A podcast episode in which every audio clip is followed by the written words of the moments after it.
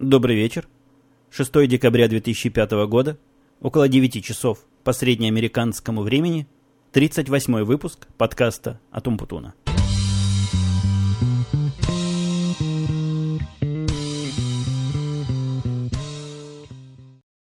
Вот эта фраза, которую вы только что прослушали с добрым вечером и с номером подкаста, была записана сегодня на самом деле уже однажды. Тогда в ней звучало около двух часов по среднеамериканскому времени – то есть где-то 7 часов назад я на полном серьезе сел и решил записать ранний подкаст. И время было, и работа как-то поспокойнее. Все условия, казалось бы, щадящие, сиди да записывай. Да не тут-то было. Случилось наконец-то то самое ожидаемое, что я с трепетом в сердце и с душевным томлением ждал уже в течение последнего месяца, я имею в виду календарного месяца, то есть 21 октября 2005 года. Мои старые верные слушатели – наверное, помнит, что это был тот самый день, когда я заказал себе новый четырехпроцессорный, ну, скажем так, не четырехпроцессорный, двухпроцессорный, но четырехъядерный G5 Apple Power PC. И вот сегодня в 2 часа подъехала машина FedEx и скорой доставкой привезла мне вот этот компьютер. Из машины вышла девушка очень хрупкого и, я бы даже сказал, субтильного телосложения. Она попыталась вытащить эту здоровую коробку, и чего-то у нее не получилось. Я вышел на помощь, мы вместе погрузили совершенно нелегкую коробку, она так весит килограмм 20 как минимум. В общем, вдвоем погрузили ее на телегу, привезли домой, я расписался и пошел открывать свою новую игрушку. Этапы раскрытия этой коробки, начиная от того, как она выглядела в своем изначально девственном виде, надо сказать, вид был так не очень, потому что Судя по виду коробки, ее где-то то ли бросали, то ли валяли, то ли ногами пинали. Она была вся грязная и несколько помятая, но удовольствие мое и предчувствие совершенно от этого не снизилось. Так вот, я все этапы открытия коробки, разрезания, вынимания всех частей сфотографировал, вплоть до самой последней части, когда компьютер вожделенный оказался перед моими горящими глазами. Все эти фотографии я сделал, уменьшил и положил ссылки на них в шоу-ноты к этому подкасту. Кому интересно, могут зайти и посмотреть, как это все выглядит в жизни. И вот с тех пор, с двух часов, и начался длительный, но тем не менее приятный процесс переведения этого нового компьютера к некому общему знаменателю со старым.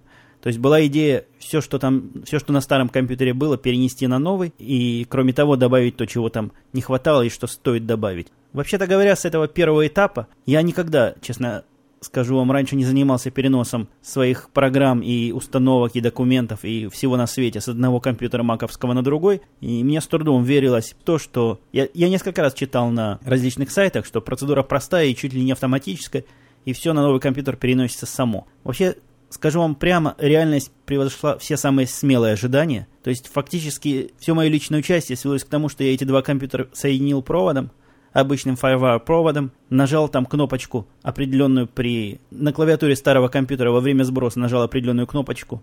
Для особо ведливых слушателей это кнопочка T. Ее не так было просто нажать, потому что Bluetooth клавиатура, которая у меня была до этого, как-то к этому моменту еще, судя по всему, не подключена. И потом ситуации, когда эту кнопочку можно нажать, там совсем немало. Вы, наверное, знаете, что там можно нажать до звукового сигнала, после звукового сигнала, в момент появления вот этого колесика загрузки, после него, ну, в общем, Вариантов массы, и нигде это особо объяснено не было. Но в течение 10 минут я так и сяк нажимал эту кнопочку, в конце концов пришел вот в этот в нужный режим. После этого копирование всех моих данных пошло ну, практически самостоятельно. Мой новенький Power Mac пессимистически заявил, что все это займет около 3,5 часов. Все это копирование, там, по-моему, то ли 40, то ли 50 гигабайт он взялся копировать со старого диска.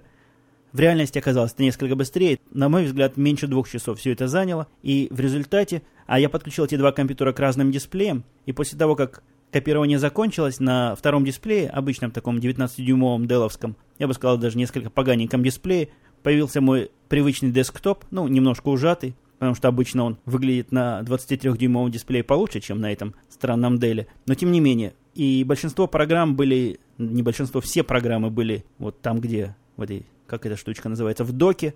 Клики на некоторые программы избирательно показали, что все, в общем, работает. Но после этого я, как человек ведливый, пошел попробовать проапдейтить систему. Я по наивности своей считал, что раз компьютер месяц назад заказан, то есть состояние его должно быть где-то на месяц назад. Не тут-то было. Я не знаю, какими принципами руководствовались подборщики этого программного обеспечения, но, например, Тигр был там версии 10.4.1, которая бог знает когда уже обновилась до 10.4.3. iTunes там был пятой версии, хотя все уже давно имеют 6.0.1, по-моему. а может даже 6.02. На мою просьбу проверить с точки зрения апдейта, он аж весь затрясся от радости, полез в интернет и нашел мне там апдейтов на 250 мегабайт. Согласился я брать эти апдейты, почему уж не взять, интернет-то быстрый, где-то за минут 20, может 25 все апдейты были скачаны, и мой компьютер был приведен в состояние рабочее и обычное. Ну, параллельно к этому, этому процессу я тут от старого компьютера потихонечку начал отключать всякие устройства дополнительные. Они в основном были подключены по USB, подключать к новому. Ну, вся эта процедура, вы сами понимаете, не маленькая, потому что некоторые провода шли вообще никуда. Иногда провод шел к USB, и с другой стороны ничего на нем не было. Ну, в общем, пришлось мне навести определенный порядок в этих во всех проводах. И вот только где-то час назад я завершил эту довольно нудную, но нужную процедуру. В процессе раскрутки и разборки проводов и приведения всего в надлежащий порядок. Я пробовал некоторые программы на новом компьютере, но не мог и удержаться в течение вот нескольких часов. Стоит новенький, быстренький, серебристенький, под столом. Он, кстати, под столом стоит, потому что у меня возле стола есть такие специальные отсеки, в которые подразумевается вставлять компьютеры, вот такие обычные мини-тауры. Размер этого отсека даже больше, чем обычный стандартный мини-таур.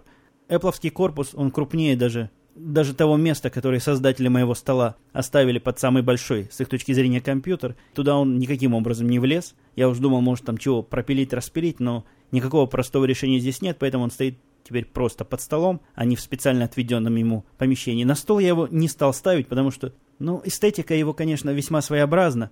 Я бы сказал, некая эстетика атакующего танка или что-то еще в этом роде. То есть такая здоровая серебристая штука, таких гладких и одновременно угловатых форм, с массой отверстий на передней панели. Не знаю, на мой взгляд, эстетически он ничего такого ценного особо не представляет, и громоздить эту 20-килограммовую дуру на стол, я не думаю, что хорошая идея. Поэтому, видимо, она так и останется у меня под столом. Ну, под ногами не, не путается, и то хорошо. Ну, теперь самое интересное, собственно, какие впечатления от работы с этим компьютером. Ну, самое первое впечатление я вам уже рассказал. Перенос программ произошел просто волшебно. Другого слова я не подберу такого полного решения задачи переноса программ, причем абсолютно безболезненного, и я вам скажу, что большинство программ не особо мудреных, ну то есть не те, которые стоят по 200, по 300 долларов, а попроще, они даже после вот этого переноса и не попросили пере, перевести код защиты и лицензионный код, или там чего они обычно просят, а стали просто работать. Некоторые, конечно, особо ведливые, типа вот этот Soundtrack Pro, которым я сейчас записываю подкаст. Это, кстати, первый подкаст, который я пытаюсь полностью сделать Soundtrack Pro – потому что на Mac Mini Soundtrack Pro после 5-10 минут записи начинал дико тормозить, портить звук, скрежетать. Было страшное дело, поэтому записывал я другой программой, в саундтреке просто редактировал. Так вот, сейчас я записываю в этом саундтреке. Этот саундтрек оказался довольно гадкой программой, потребовал ввести еще раз свой длиннющий лицензионный код и сериальный номер. Но ввели, не с первого раза, но ввели. Код там такой, знаете, трудно понять, где там О, а где там нолик. Пяток попыток и совершенно законно купленная версия Soundtrack Pro согласилась работать на моем новеньком компьютере. После этого я сразу проверил, собственно, те операции, которые меня поражали своей медлительностью в моем Mac Mini. А именно, различные эффекты, которые я накладывал на готовые подкасты. Ну, как вы знаете, длина у него, моего подкаста около 25-30-35 минут. Так вот, эти эффекты делались практически в реальном времени сделать какую-то хитрую компрессию вот этому 30-минутному выпуску составляло там от 20 до 30 минут. Я уж не говорю о, например, удалении щелчков или более такой хитрой какой-то обработки. Скорость подобной операции на новеньком Power Mac я секундами не замерял, но она измеряется секундами. Она измеряется даже не минутами, ну, может быть, минутой. То есть вот этот прогресс-бар, который бежит и показывает выполнение, собственно, компрессии, он бежал на глазах быстро, и я просто не успел сбегать за часами, чтобы посмотреть, когда это началось, когда это закончилось. Скорость более чем удовлетворительная, шустрота. Сказать, что поразительно, это, конечно, мало чего сказать, но по сравнению с Mac Mini это просто небо и земля.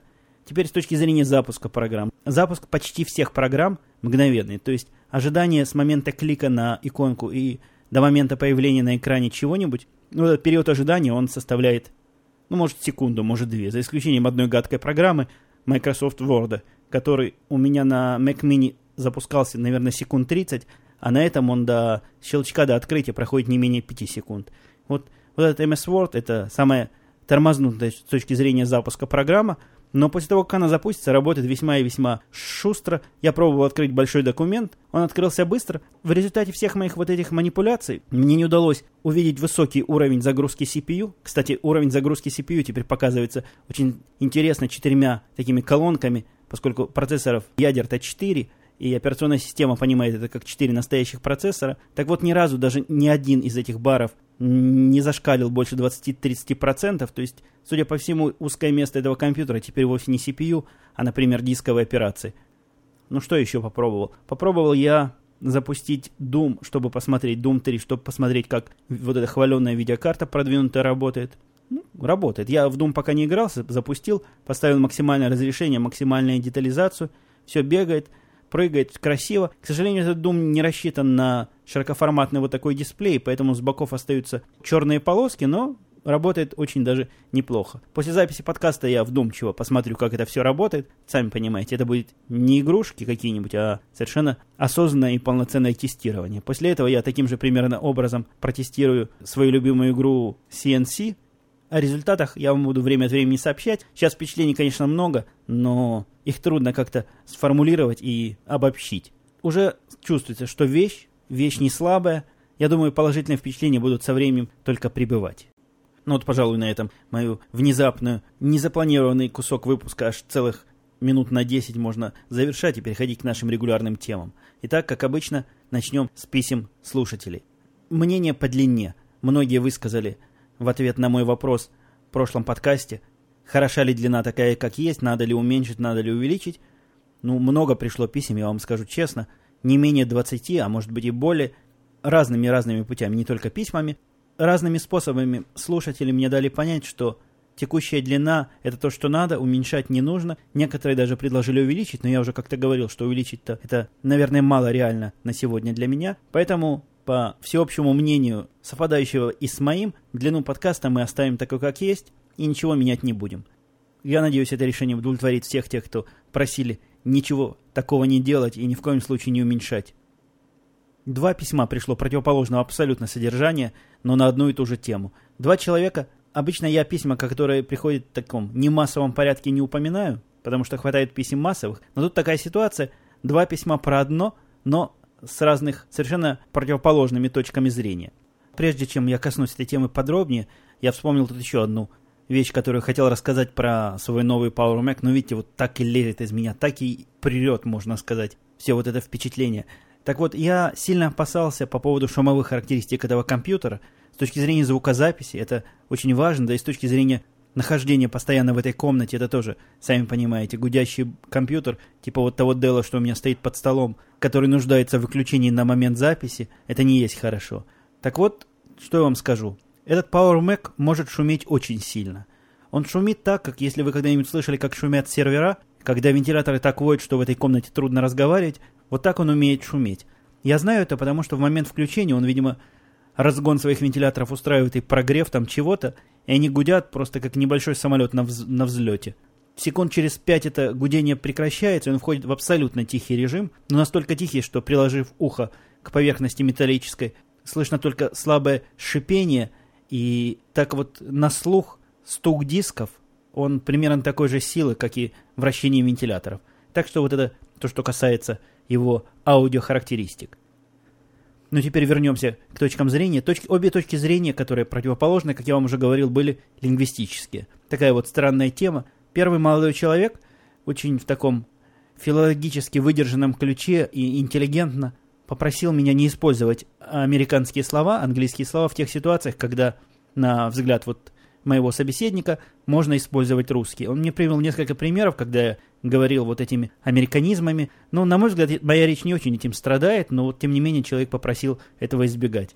Я сразу тут отвечу, я не поборник борьбы за чистоту языка, как-то в одном из комментариев к одному из подкастов и в одном из своих подкастов я высказывался на эту тему. Язык – дело живое, и если уж слова идут, то они идут, а не идут, так и значит не судьба. Поэтому я ничего в этом ключе особого делать над собой усилия не собираюсь, и вряд ли я смогу удовлетворить ваши высокофилологические требования к своему подкасту. Вторая же точка зрения была совершенно противоположной. Слушатель утверждает, что в моем подкасте, да еще в некоторых других, он привел там список, чувствуется, как авторы подкаста пытаются подобрать русские слова и пытаются говорить по-русски, хотя в самом деле из них так и лезут американские слова, подходящие этой ситуации. Посему он попросил не делать над собой усилия и не считать публику за идиотов и говорить американскими словами, то есть перемежая речь, русскую речь американскими словами. В виде примера он привел, как у Василия Стрельникова это удачно получается, и порекомендовал мне делать так же. Но с этим, с этим предложением я, к сожалению, как и с прошлым, не могу согласиться. Я не считаю это правильной практикой, и если уж действительно нельзя с собой ничего сделать и слово лезет, так ради бога, я его и пропускаю. Но специальным образом вставлять свою речь американизмы и различные другие странно звучащие слова, уповая на то, что публика, она грамотная, смотрит видеофильмы и сама во всем разберется, я не буду, потому что это такое же примерно усилие над собой, как и избегать полного употребления подобных слов. Еще вопрос мне задали, э, то ли в комментариях, то ли в личном письме, что я думаю по поводу мнения, высказанного одной девушкой, которая интервьюировал Татами в одном из своих подкастов. Я, честно говоря, этого подкаста не слышал до момента вопроса, но после вопроса пошел и послушал большую его часть. Ну, что я думаю? Я думаю, ну, я пытался свое мнение в комментариях высказать, и, и мнение, в общем, такое, что, несомненно, точка зрения девушки, она, ну, я не знаю, насколько она реальна, но такая личная точка зрения, я с такой точкой зрения многократно встречался в Израиле. Для тех, кто не слышал этого подкаста, девушка говорит о том, что в Израиле тяжело, плохо, человек человеку волк, и над бедными, в общем, иммигрантами издеваются по самой не могу, и только настоящим израильтянам живется хорошо, а всем остальным, бедным русским, живется не очень. Эта точка зрения очень популярна среди определенных кругов русских, но мне кажется, она, ну я не могу сказать, что неверна. Раз человек говорит, наверное, есть какие-то основания так считать, но она несколько однобока. Как я сказал там в комментариях, мой опыт с этим не совпадает, и если бы спросили меня, я бы рассказал совершенно другие вещи. Ну вот такая моя, такой мой ответ, несколько гладко, дипломатично зализанный, но если в двух словах, то с тем, что девушка говорила у Татами в подкасте, я не согласен практически по всем пунктам, где-то процентов на 100, а может даже и на 120. Если вы помните, несколько недель назад, я думаю, даже уже более месяца прошло с тех пор, мне писали письмо по поводу того, что на yaha.podcast.com мои подкасты, да, в общем, и все остальные подкасты на русском языке, а мне кажется, и на всех неанглийских языках, выглядят весьма странно, написаны какими-то кракозябками – и странными символами, которые никаким образом не перевести в нормальную кодировку. То есть это вопрос не кодировки браузера, а чего-то чего у них там сделано не так. Я им написал письмо, все непременно на саппорт вот этого yahoo ответа никакого не получил, но пару дней назад мне пришло письмо такого личного характера от одного из техников, который благодарил меня за то, что я ему указал на эту проблему. Мне трудно поверить, что я первый и единственный, кто написал по этому поводу, но он благодарил меня лично и просил зайти на сайт, посмотреть, не стало ли лучше и могу ли я читать то, что там написано. Действительно стало совсем хорошо. Проблема, на мой взгляд, решена полностью. То есть, если уж за оперативность я Яха похвалить не могу, но за отзывчивость и за саппорт с человеческим лицом похвалю все непременно, чем, собственно, сейчас и занимаюсь. В прошлом подкасте я вам рассказывал историю про телефон, который я потерял, если вы помните – но самую любопытную часть я упустил. А самая любопытная часть была в том, что через 5 минут после того, как я поговорил с кастомер-саппортом вот этого сингуляра, моего телефонного провайдера, мне на домашний номер позвонила женщина и сказала, что мой телефон был ею найден, и она готова мне его отдать. Просто так вот, безвозмездно. Странная какая-то история. То есть телефон где-то две недели у нее находился, она его с ее слов нашла сразу же. Но до тех пор, пока я не запретил выходные и входные звонки – она про себя знать не давала. Трудно мне поверить, что это такое совпадение. Мне почему-то кажется, что после того, как им не, не стало невозможно пользоваться, она просто решила отдать его хозяину. Вот такая вот не очень приятная ситуация. И я заказал, если вы помните, Razer. Вчера этот Razer мне доставили, хотя его обещали доставить в течение двух дней, это заняло около пяти дней, но тем не менее все равно достаточно быстрая доставка, особенно если сравнивать с теми полутора месяцами, которые я ждал свой Apple компьютер.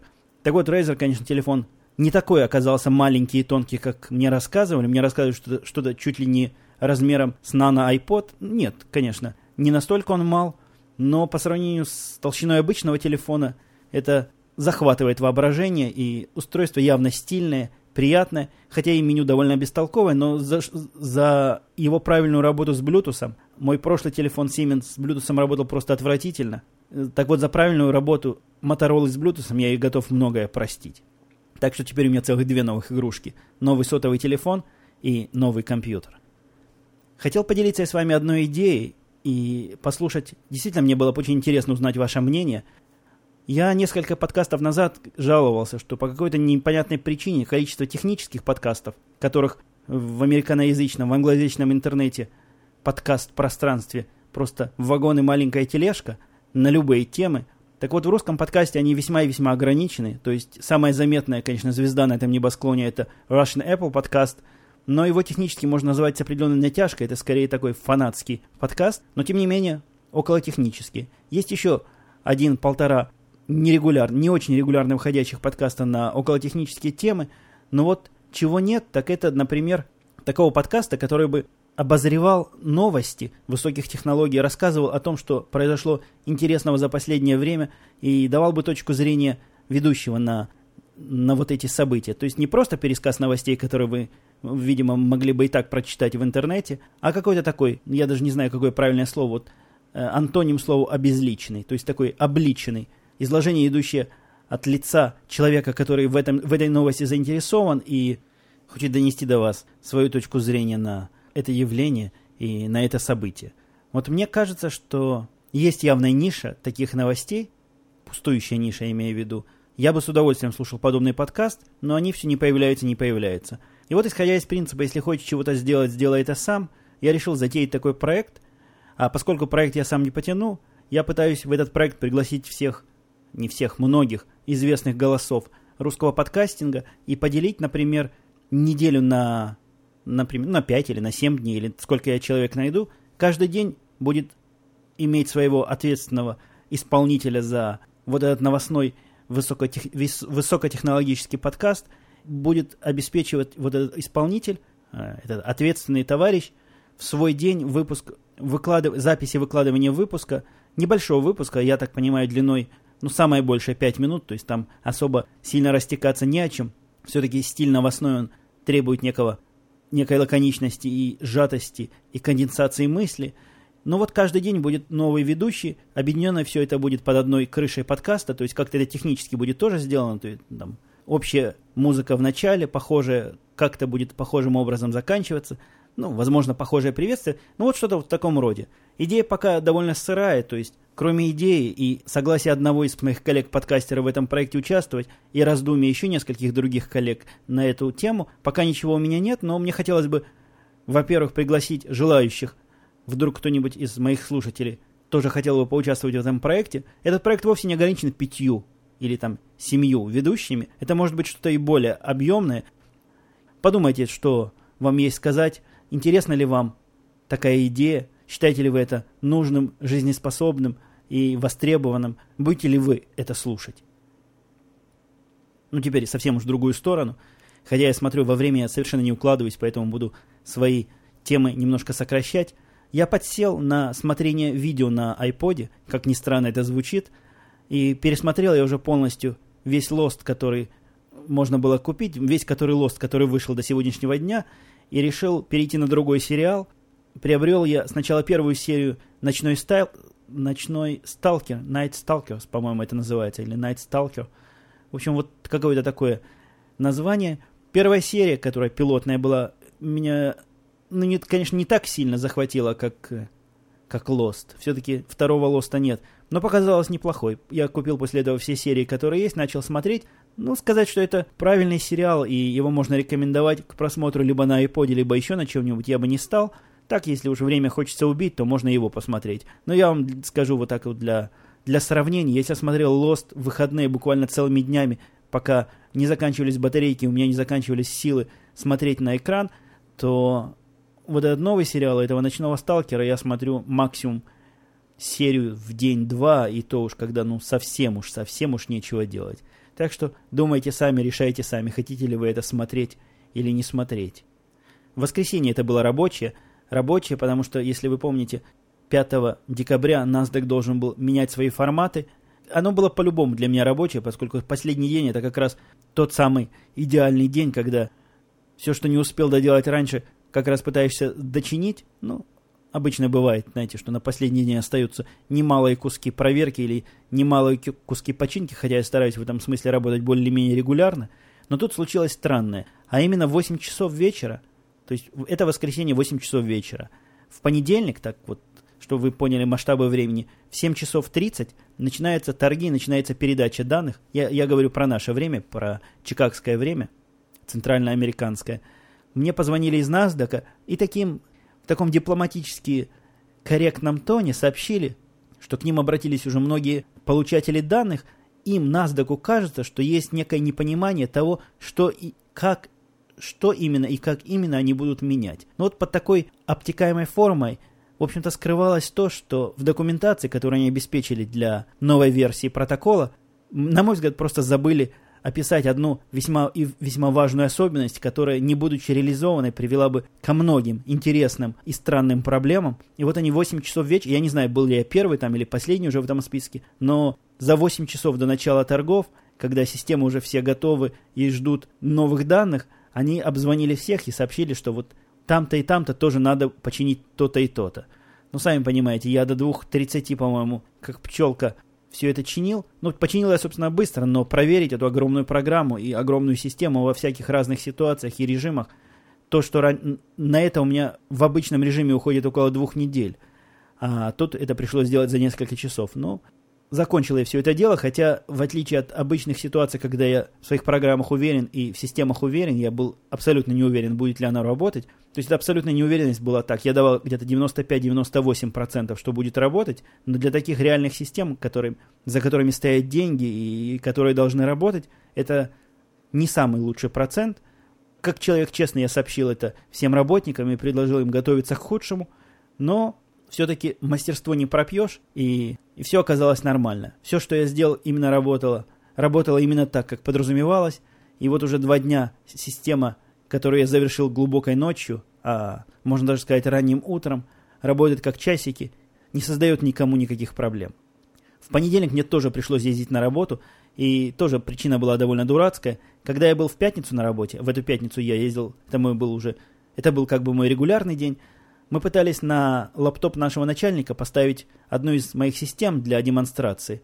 Но не по моей вине мы эту систему не успели поставить. В общем, вина скорее нашего начальника была. Тед пришел на работу поздно, часам, наверное, наверное, к часу, может, к двум, а к пяти ему уже надо было уходить. То есть времени было в обрез, и вот та систему эту, собственно, готовил Карл, установочную часть этой системы. Она оказалась не очень готова, и поэтому пришлось там на ходу буквально чего-то чинить. На мой взгляд, там не хватало 15-20 минут, но Теду надо было уходить, поэтому мы ему дали, отдали компьютер, я пообещал приехать в понедельник и доставить все, что мы не доставили. Так что было я в понедельник на работе. А к чему это я вспоминаю? А, мы имели с Карлом довольно интересный разговор по поводу его увлечений. Он мне рассказал, что он, как всякий гик, увлекается оружием. Это для меня была новость, во-первых, что он увлекается оружием, а во-вторых, всякий гик увлекается оружием. Оказывается, у него дома целая коллекция пистолетов, причем разной степени автоматичности или автоматическости. Ну, в общем, разное оружие автоматическое и такое механического характера. Кроме того, большая коллекция ножей, и вот он думает себе приобрести на Рождество либо новый пистолет, он мне там рассказывал его характеристики, либо какой-то особо хитро навороченный нож. Вот такой вот Карл у нас, такой вот милитаристический гик у нас Карл. Он мне пригласил даже сходить с ним на охоту, пообещал дать какой-нибудь из его пистолетов. Ну, как-то мне с трудом себе видится такая охота, где стреляют из пистолета. Даже не знаю, по кому можно стрелять на этой охоте из этих самых пистолетов. И еще в этот день мы имели такой странный разговор с Баженой. Не сколько странный, сколько своеобразный. Если вы помните, посмотревши на мои iPod, она сказала, что желает их себе на на Новый год, чтобы ей подарил ее бойфренд. Вот опять мне будут поборники русского языка ругать. Ну, ее сожитель, говоря милицейским языком. И она, значит, всяк, вся, всяким образом этому сожителю голову морочила, и вот он согласился ей купить, и даже купил, хотя ей не показывает, чему она была очень рада. И первый аксессуар, который она привела к своему айподу, весьма, на мой взгляд, экзотический аксессуар, оказался iDog. Я до этого момента не знал, что это такое, только слышал как-то у Эда Маккары краем уха. А это такая собачка беленького или черненького цвета, которую можно подключить. По-моему, она подключается к к тому месту, где наушники, а, а может, в общем, как ты ее подключаешь, и к iPod ее можно подключить, и к любому другому устройству, которое издает звуки. И эта собачка вроде бы под эти звуки начинает танцевать, головой мотать, в общем, как-то светиться светом. Стоит она копейки, эта собачка, то ли 20, то ли 30 долларов. К ней есть уже целая индустрия всяких дополнительных аксессуаров. Там шапочку к ней можно, шубку, на ноги что-нибудь купить из обуви. Ну, в общем, такой вот странный аксессуар. Вот она его уже приобрела, и теперь ждет, пока ей бойфренд отдаст, значит, iPod, чтобы подключить эту собачку. Ну и уж напоследок, хотя я совсем перегибаю свои временные рамки, а, только-только в начале этого выпуска вам обещал, что буду придерживаться такого же размера подкастов. Но вот сегодня день исключительный и случай особый. Наконец-то я смог удовлетворить Элейн. Ну, я не знаю, чего вы подумали, но явно не то, что вы могли подумать. Я удовлетворил ее страсть к помощи мне. Я дал ей помочь себе выбрать еду. Вы будете смеяться, но она так пристала, какую я еду буду, буду есть. Я, конечно, не мог сказать ей, закажи чего-нибудь от себя, потому что Бог его знает, что она закажет там из этой еды. Я ей сказал основную еду, говорю, вот буду вот то-то, то-то, моя жена будет то-то, то-то, она сказала, ну а соусы? А какие соусы вы будете к этому всему? И глаза у нее так при этом светились. И так она жалобно на меня смотрела и просительно, что я ну, просто не смог удержаться и сказал, ну, соусы выбери сама. Выбери на свой вкус, чего бы нам понравилось. Она говорит, да-да-да, я вам выберу такое, что вы долго не забудете. Ну, посмотрим, чего она нам такое выберет. Но ушла она, ну, просто совершенно счастливая и довольная, и чуть ли не в припрыжку, и не напивая. Ну вот, хотя и не все темы сегодняшнего сегодняшних шоу-нот, приготовленных к этому выпуску, освещены, но, видимо, часть уйдет уже в следующий подкаст, а на этом я буду с вами прощаться. До свидания, услышимся через несколько дней. Все, пока.